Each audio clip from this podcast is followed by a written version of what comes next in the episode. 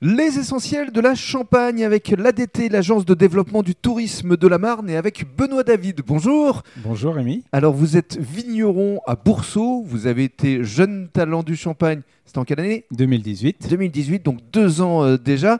C'était avec la cuvée Avec la cuvée Harmonie Cépagienne. Harmonie Cépagienne. À l'époque, vous étiez récoltant coopérateur, maintenant vous êtes devenu manipulant avec un vrai souci de préserver l'environnement, vous allez nous en parler évidemment.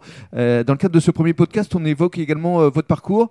Oui. Alors, euh, vous avez toujours euh, souhaité être vigneron, reprendre l'exploitation familiale Oui, en fait, depuis mon plus, plus petit jeune âge, en fait, euh, oui, j'ai toujours rêvé d'être vigneron et je vis avec ça, ce métier-là avec passion. ouais. D'accord, vous êtes limite euh, dans les vignes depuis que vous avez commencé à marcher. Oui, voilà, c'est ça, oui, exactement. Alors, votre parcours professionnel, les, études Euh, Donc, en fait, des études, un CAP euh, viticulture, œnologie, un bac professionnel et puis des stages euh, trois ans à Meursault en Bourgogne.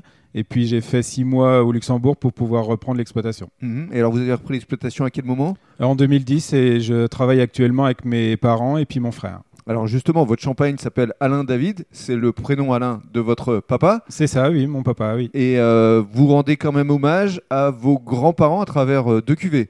Oui. Alors en fait, pour la petite histoire, c'est euh, René et Gisèle, c'est de eux qu'on a hérité les vignes.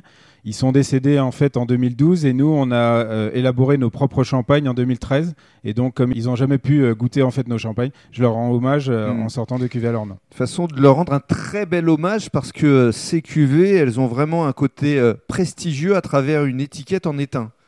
Et ça, c'est vrai que c'est quelque chose euh, d'assez euh, original et d'assez classe. C'est ce que vous souhaitiez justement. Oui, tout à fait. Oui, en fait, on voulait changer un peu des étiquettes euh, normales, donc en papier. On est passé sur de l'étain sur ces deux cuvées là. Et effectivement, je crois que ça marche très très bien. hein. Ça marche bien, oui. Alors, dans le cadre du deuxième podcast, vous allez nous parler de votre exploitation.